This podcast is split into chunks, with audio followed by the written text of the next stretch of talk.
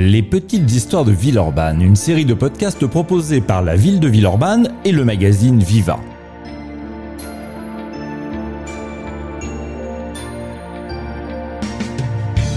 Aujourd'hui, nous plongeons dans les heures sombres du siège de Lyon.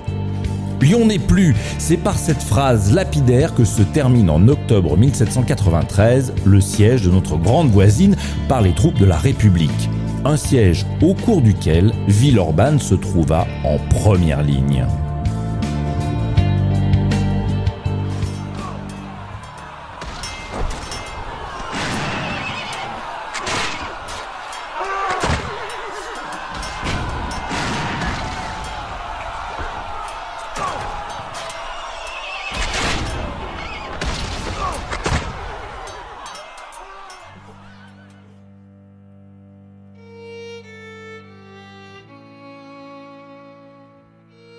1793. Alors que la Révolution entre dans des heures sombres, la République ayant été proclamée quelques mois auparavant, Louis XVI guillotiné et la France étant embarquée dans une guerre contre ses voisins, la ville de Lyon se rebelle le 29 mai contre l'Assemblée nationale et contre Paris. Déjà en prise avec la révolte de l'ouest de la France, l'Assemblée nationale ne peut l'admettre et masse des troupes pour ramener la ville dans le droit chemin. Dès lors, Lyon se fortifie, sème des bastions et des canons autour de ses quartiers, et notamment au bout du pont Morand, à deux pas des Charpennes.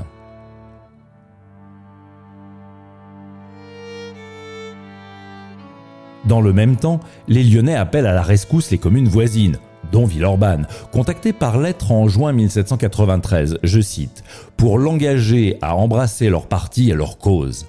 La réaction du maire et des élus de notre ville est plutôt mitigée. Prudent, il fuit pareille aventure, mais assure les Lyonnais de leur sincère amitié. Tollé chez les Villeurbanais qui, assemblés en foule dans l'église de Cusset, exige de la municipalité qu'elle prenne position en faveur des révoltés. C'est libérateur qui venoit de nous délivrer d'un joug oppressif, comme ils disent à l'époque. Le maire revoit donc sa copie dans un tonnerre de cris et d'applaudissements.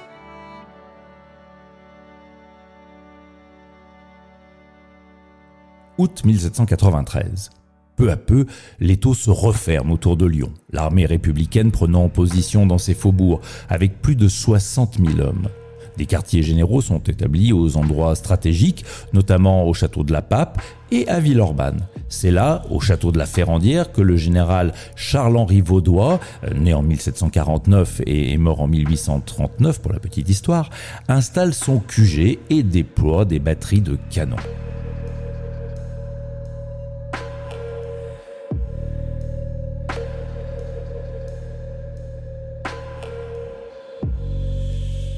Prenant la tête des troupes assiégeantes en septembre 1793, le général Dopet, un jeune homme né en 1753, un jeune homme de 40 ans, et mort peu de temps après en 1799, je dis ça pour la petite histoire, arrive sur les lieux le 26 du mois. Et il raconte j'ai visité ce jour-là le camp de la Ferrandière, commandé par le général de brigade Vaubois. J'ai parcouru nos batteries de la Guillotière et je n'eus aucun changement à faire je convins seulement de faire porter quelques pièces d'artillerie légère dans cette partie qui en manquait. La position villeurbanaise est en effet stratégique qui permet de bombarder Lyon sur son flanc est.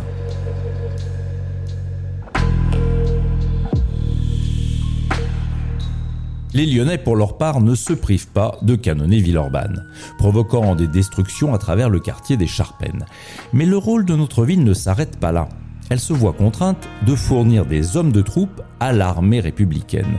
14 le 1er août 1793, mais aussi du fourrage pour ses chevaux, environ 25 tonnes demandées le 25 août, et sans cesse des charrettes attelées, comme le 29 septembre, lorsque François Robert doit céder une voiture et ses quatre chevaux.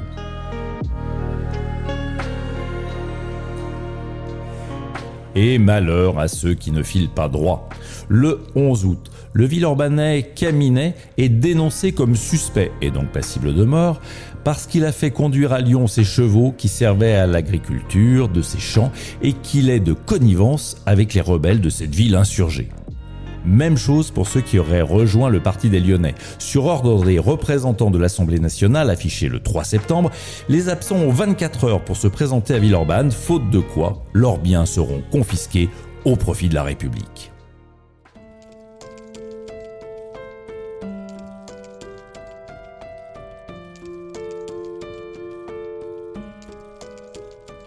Dans le même temps, plutôt que de les arrêter et de les livrer aux troupes républicaines, les élus villeurbanais se montrent plutôt conciliants envers les Lyonnais fuyant le siège, ou envers celles et ceux qui pourraient être suspectés de s'être rangés du mauvais côté.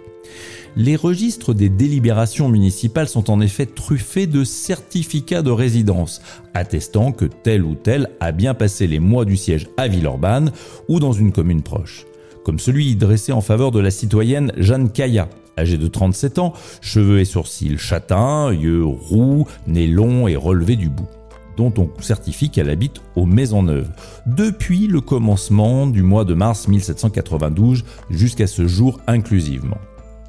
Il n'en sera pas de même pour le propriétaire du château de la Ferrandière, Claude-Antoine de Rivrieux, qui, résidant à Lyon au mauvais moment, fut exécuté sur la place des terreaux en janvier 1794, trois mois après que les troupes républicaines se soient rendues maîtres de la ville.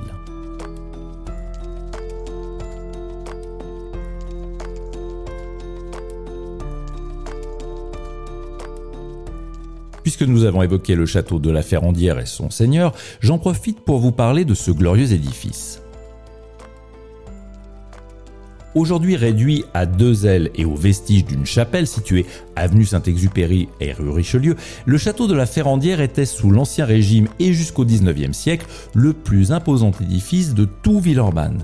Il fut construit vers 1540 par un riche lyonnais, Martin de Troyes, et se composait de trois corps de logis formant un plan en U, appuyé sur deux tours rondes plus anciennes bien malmené pendant les guerres de religion entre 1562 et 1598, puis guerre entretenue au cours du XVIIe siècle, ce château devint, au XVIIIe, la propriété de la famille Rivrieux, qui le restaure et y entrepose notamment un imposant sarcophage gallo-romain aujourd'hui conservé au musée Luc Dunhomme à Lyon. Après la Révolution française, le maire François-Xavier Monavon installe une usine textile dans ses murs. Puis il devient un couvent de femmes au XIXe siècle. Vendu en 1713, euh, après que notre ville ait tenté en vain de s'emporter à Quéreuse, le château de la Ferrandière est dès lors en grande partie détruit et remplacé par le quartier qui porte aujourd'hui son nom.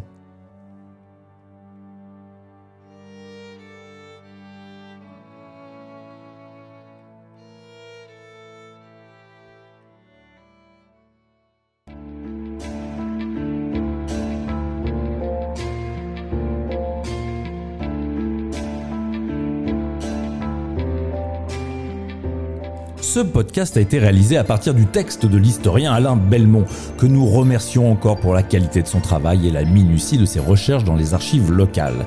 Le texte original est paru dans le numéro de juin 2023 du magazine Viva, magazine que vous pouvez trouver dans la version en ligne, avec beaucoup plus d'informations encore dedans et cette rubrique histoire que vous connaissez, que vous aimez maintenant, à l'adresse viva.villeurbanne.fr.